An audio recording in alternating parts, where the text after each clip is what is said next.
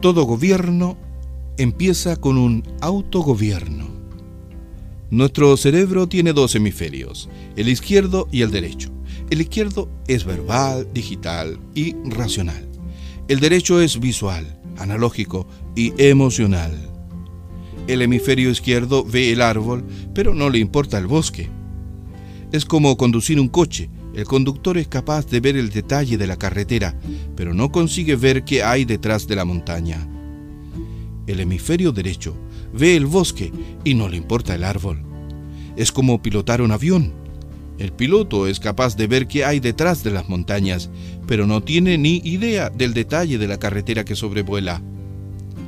Lo ideal sería pensar como si se fuera el piloto de un helicóptero, que ve por igual lo global como puede en cualquier momento enfocar lo concreto. Es importante entender que somos seres físicos, mentales, emocionales y espirituales. Tenemos que gobernar todos estos aspectos del modo correcto antes de intentar gobernarnos a nosotros mismos.